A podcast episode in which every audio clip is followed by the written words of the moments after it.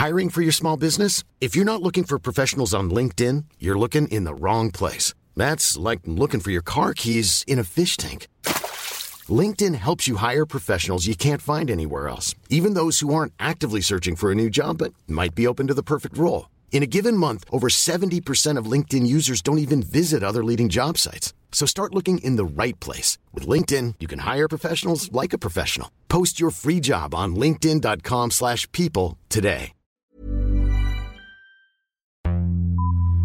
Vox Polony.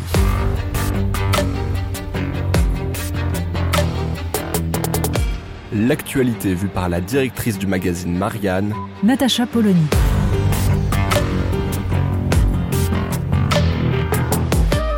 Vox Polony. La décision était attendue depuis déjà quelques semaines. Le préfet du Nord a décidé de résilier le contrat d'association qui, depuis 2008, liait l'État avec le lycée Averroès de Lille. Ce lycée privé musulman avait ouvert en 2003 en réponse à des exclusions d'élèves musulmanes refusant d'ôter leur voile.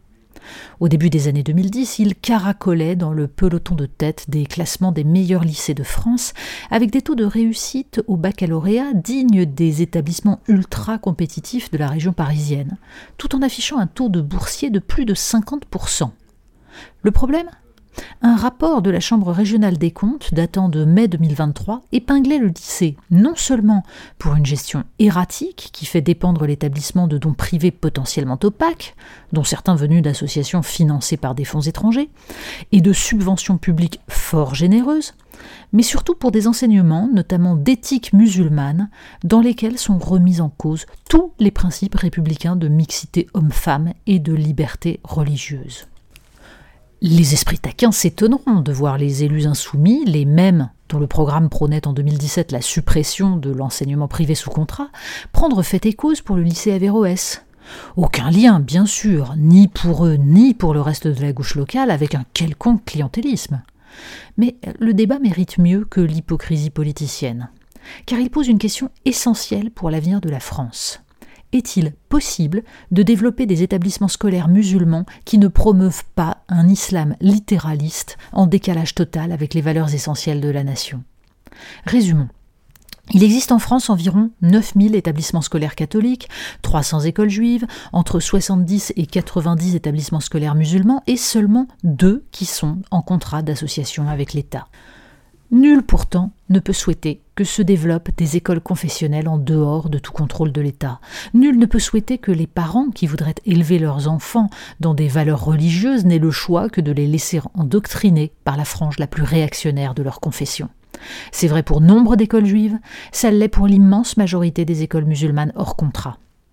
A contrario, une grande part du privé catholique est sous contrat d'association avec l'État et largement déconfessionnalisé. Héritage de l'histoire. Dans la plupart des cas, ce sont des valeurs religieuses consensuelles qui y sont transmises et sans la moindre obligation pour les élèves.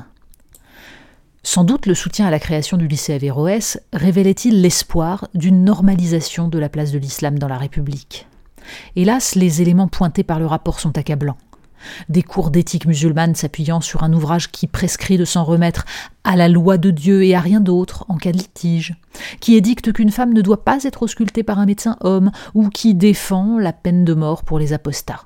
Une affiche qui présente le Covid comme une création de l'Institut Pasteur, ou un message Je préfère être un loup solitaire à un mouton populaire, à propos duquel il n'est pas nécessaire d'avoir l'esprit mal tourné pour estimer qu'il n'est pas du meilleur goût.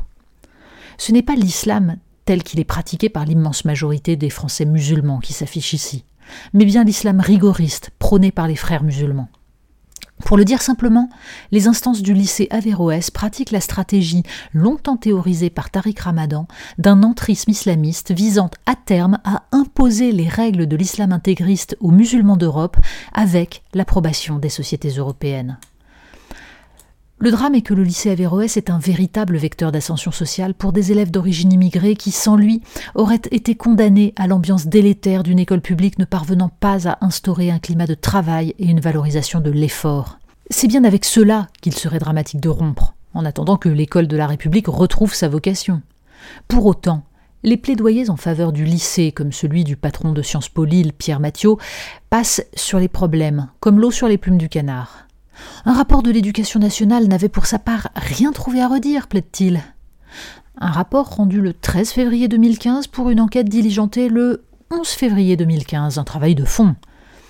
Peut-il exister des établissements scolaires musulmans qui ne promeuvent pas un islam littéral et rigoriste, mais un islam ouvert, spiritualiste, apprenant aux élèves à mettre à distance les éléments les plus discutables du Coran? Des établissements qui ne seraient pas des postes avancés du soft power islamiste? Les faire exister serait une avancée pour l'intégration pleine et entière de l'islam dans la République. En attendant, l'affaire du lycée Averroès risque de renforcer la posture victimaire par laquelle les islamistes gagnent à leur cause un nombre croissant de jeunes Français musulmans. En cela, la suppression pure et simple de l'agrément n'est pas forcément la bonne méthode. Mais peut-être certains de nos concitoyens musulmans devraient-ils faire exister ces établissements compatibles avec la République et défendre leur islam loin des frères musulmans et des subsides du Qatar. Vox Polony. Retrouvez tous les podcasts de Marianne sur les plateformes de streaming. Et puis les analyses, articles et entretiens de la rédaction sur marianne.net. Et surtout, n'hésitez pas à noter cet épisode et à nous laisser vos commentaires.